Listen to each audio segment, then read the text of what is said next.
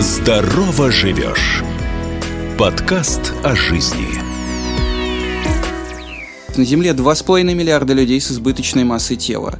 Огромный процент из них – это люди с предиабетом. Что нужно делать человеку после 30? То есть обследование хотя бы уровня холестерина, не только общего, но и там фракции холестерина. А больше половины больных проблем не болит, диабет не болит, угу, осложнений угу. еще нет, они просто уходят домой. Здорово живешь. Ведущий Евгений Кесарев. Какие серьезные макрососудистые риски влечет за собой диабет? Разговор с кардиологом. Сегодня у меня в гостях доктор медицинских наук, профессор, генеральный секретарь Евразийской ассоциации терапевтов, врач-кардиолог Александр Григорьевич Арутюнов. Здравствуйте, Александр. Добрый день. Добрый день. Спасибо, что пришли. С огромным удовольствием. Я решил посвятить сахарному диабету несколько выпусков, и не только потому, что это огромная проблема всего человечества, но и потому, что пациенты не всегда могут насладиться, ну в кавычках насладиться общением только с одним врачом пациента с сахарным диабетом, Конечно. я имею в виду. И вот после эндокринолога, наверное, кардиолог – это второй человек, а может быть даже и первый, который вот идет рука об руку э, с пациентом. Э, расскажите, пожалуйста, в какой момент э, вы появляетесь в жизни пациента с сахарным диабетом? Знаете, здесь э, такая интересная история, и, наверное, стоит... Вот вы начали с масштаба проблемы, и мне бы, наверное, хотелось сказать, что масштаб, не хотелось бы никого пугать, но фактически масштаб гораздо больше, чем мы даже пытаемся представить. Фактически задумайтесь, на Земле 2,5 миллиарда людей с избыточной массой тела.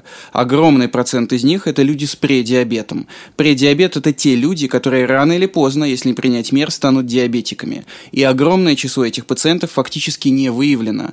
Диабет выявляется в самый последний момент за счет своих осложнений. И вот в этом и корень проблемы. Диабетик никогда не обращается к врачу напрямую с проблемой того, что у него сахарный диабет второго типа. Происходит не так. Он попадает с каким-то каким-то неотложным состоянием, и у него параллельно выявляется диабет. То есть фактически нельзя сказать, что диабетик вначале приходит к эндокринологу, а потом к кардиологу, или наоборот. Он может случайно, больной сахарным диабетом, может случайным образом попасть как к терапевту, так к эндокринологу, так и к кардиологу. И фактически мы принимаем постулат того, что сахарный диабет второго типа становится междисциплинарной проблемой, не сегментированной более между разными специалистами.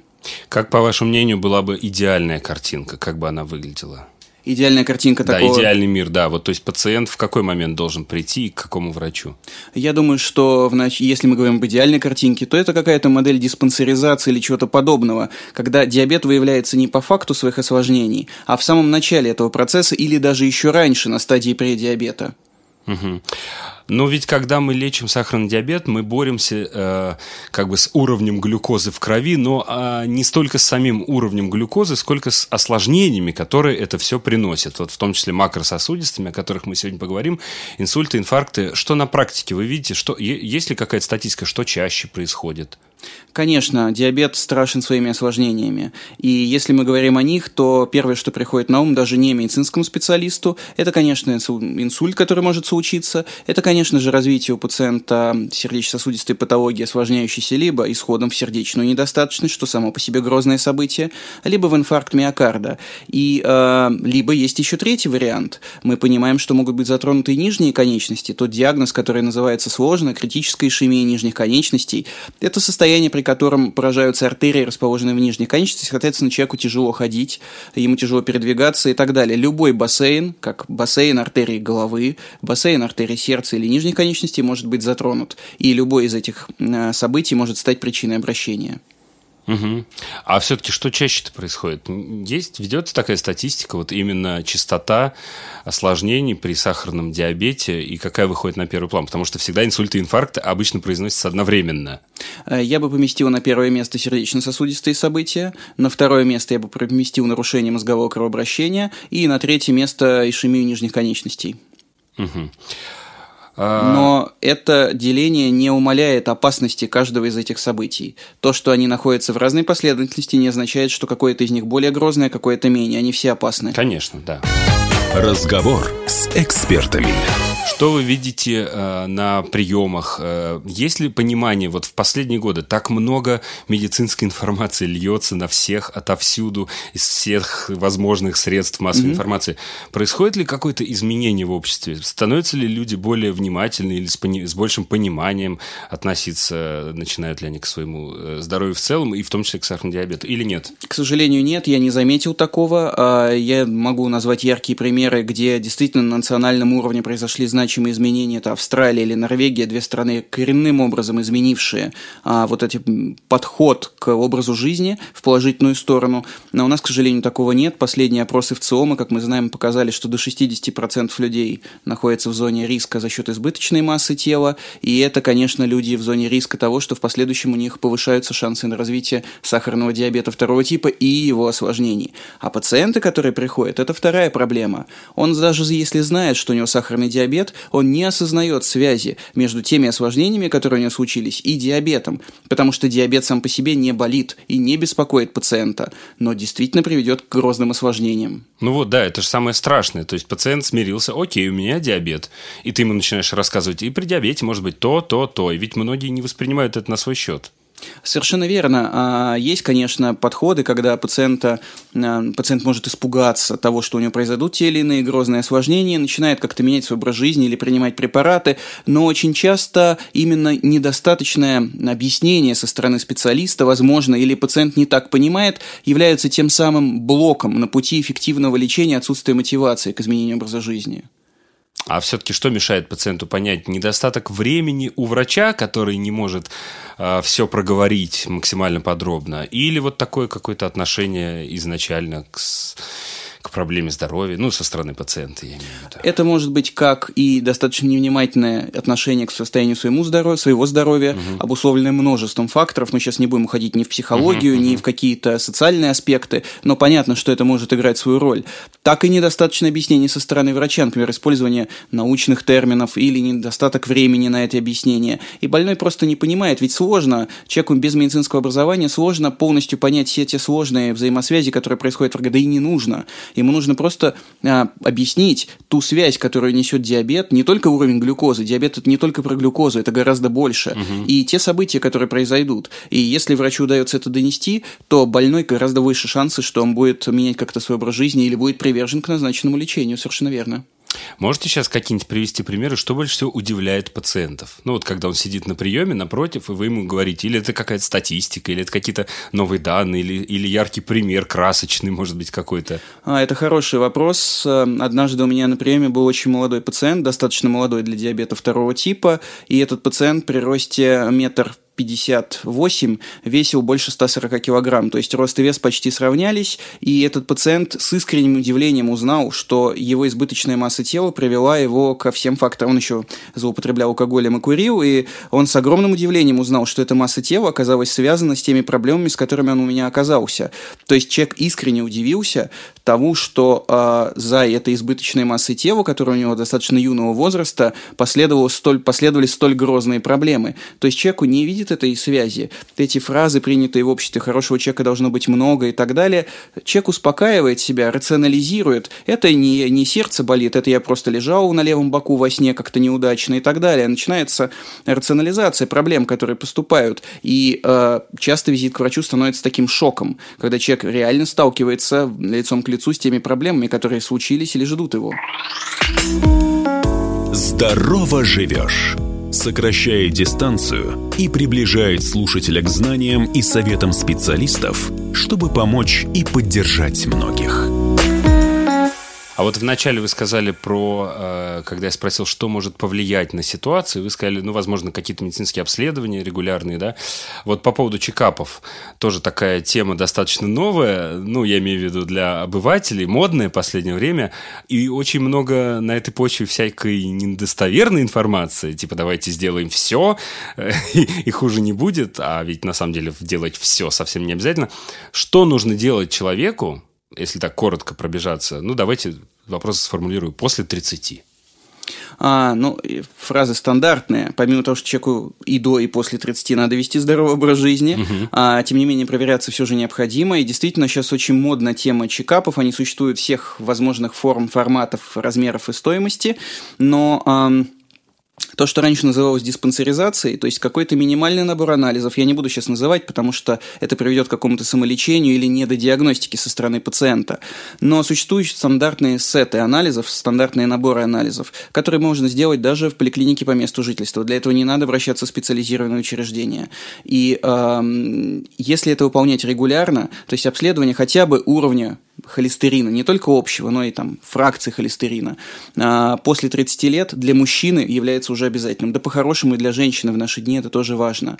Это какие-то проверка функций щитовидной железы, это обычный контроль массы тела, индекса массы тела, то есть какие-то такие вещи. Ну да, только проблема в том, что пациенты очень часто начинают это самостоятельно себе назначать. Давайте проговорим, что это все-таки должен назначить врач. Конечно. Но тут другая вылезает проблема, что где найти такого врача, чтобы он тебе грамотно назначил и, и главное, потом грамотно интерпретировал все Вот это. тут э, ключевая фраза «интерпретировал». То есть даже если пациент назначил себе сам, ни в коем случае он не должен интерпретировать это сам. Он должен нести эти результаты к врачу, и врач либо доназначит что-то еще, либо даст какую-то оценку, какое-то угу. оценочное суждение тем анализом, который принес пациент. Как же найти этого врача? Есть какие-то критерии, как выбрать того, кому можно доверять? А, я думаю, что достаточно будет обратиться просто в поликлинику по месту жительства, не занимаясь каким-то специальным поиском. Ну, никаким образом мы сейчас не дадим совет на все случаи жизни, где искать какого специалиста, но без сомнения есть статистика, кстати, по этому поводу, что все эти пациенты в первую очередь в 75% случаев оказываются у терапевта. То есть терапевт по месту жительства является тем той первой и часто очень самой главной точкой, которая либо смогла изменить дальнейшую судьбу пациента, замотивировав его, убедив его обратиться к другому специалисту, если в чем-то есть такая потребность, либо не смог. И если это происходит, вот этот вот момент, то есть пациент зацепился, он задумался о своем здоровье, вот тогда он обращается к эндокринологу и так далее. Но статистика есть. После терапевта только половина больных, меньше половины, дойдет э, дальше до эндокринолога, даже если они были направлены и получили направление. А больше половины больных проблем-то не болит, диабет не болит, угу, осложнений угу. еще нет. Они просто уходят домой.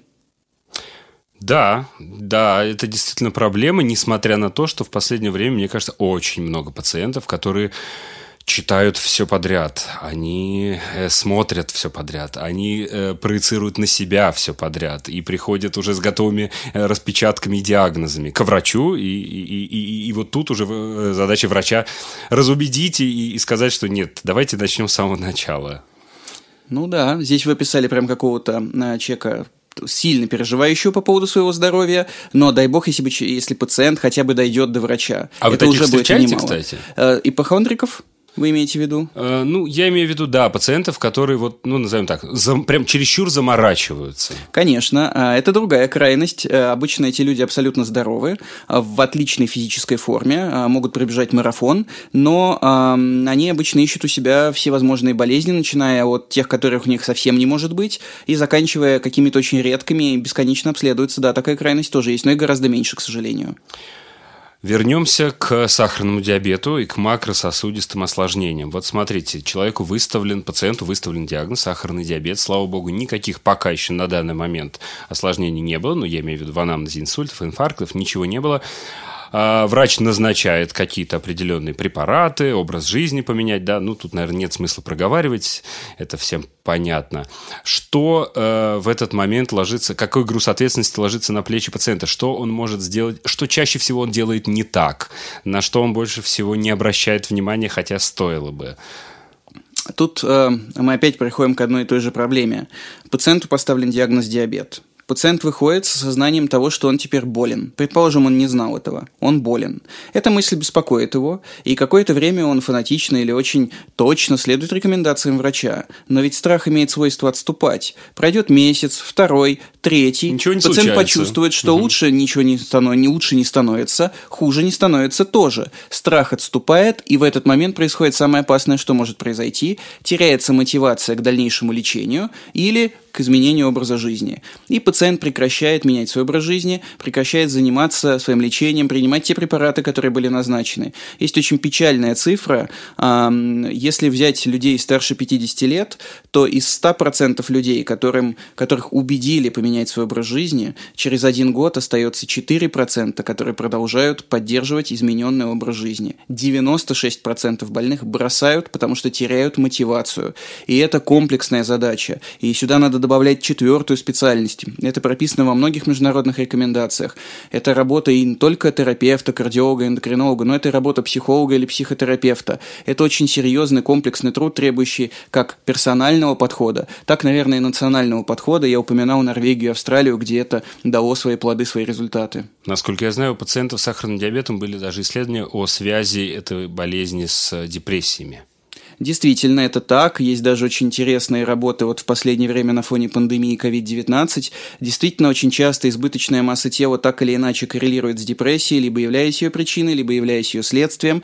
И эм, когда была пандемия, очень много больных было инфицировано, потому что статистическое исследование, которое провели, показало, что больной с избыточной массой тела с диабетом из-за состояния депрессии не может соблюдать самоизоляцию дома и нарушает ее постоянно, и из-за этого происходит инфицирование чаще, чем это могло бы быть, если бы человек находился на самоизоляции. Угу. Даже такое есть. Здорово живешь. А что должен делать пациент? Вот в тот момент, когда он ушел от врача, и до того момента, как он снова придет к врачу. Ведь есть же дневники, да, которые... Вот, угу. вы прямо сняли с языка, я только хотел об этом сказать. Очень важно, чтобы пациент, помимо врача, принял и вовлекся в процесс лечения. То есть, чтобы между врачом и пациентом был выстроен некий мост. И этот мост, который должен быть построен с двух сторон. Задача врача – объяснить и вовлечь пациента, а задача пациента – вовлечься в собственное состояние. Даже если ему кажется, что он чувствует себя хорошо и ничего не меняется, он может начать вести дневники самоконтроля. Это важнейший элемент того, чем должен заниматься пациент. Вот просто задумайтесь, огромное число из них гипертоники. Если человек банально будет измерять ежедневно себе цифры артериального давления, утром, днем, вечером, и обратиться с этими цифрами к врачу, то он увидит, он сам, во-первых, увидит, что у него ненормальные цифры. Ну, дай бог, чтобы они были нормальными, но часто нет. Если он будет измерять себе уровень глюкозы, если он будет измерять свой пульс, он будет оценивать продолжительность и качество своего сна, свою физическую активность ежедневную, количество шагов, э, частоту угу, и объем физической нагрузки. Этих пунктов можно придумать сотню. Но когда пациент начинает все это делать, это приводит к осознанности. Вот я прошу слушателей услышать это. Осознанности собственного самочувствия. То есть с помощью внешних устройств, дневников, шагомеров и прочее, пациент приходит к осознанности состояния своего тела и понимает, что да, он действительно болен. И вот в этот момент происходит резкий скачок мотивации. Это очень важно. И тогда пациент начинает и менять свой образ жизни, и следовать тем рекомендациям, которые были даны. Очень много приложений же еще существует, которые Масса. наглядно просто это показывают, и даже интересно потом смотреть в графиках.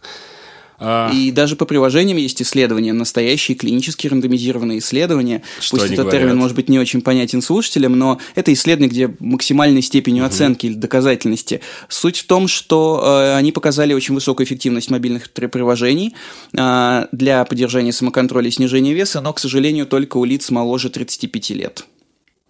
То есть он э, у тех, кто использовал это приложение в более старшем возрасте. Каждые следующие пять лет эффективность этого, этих приложений начинала снижаться.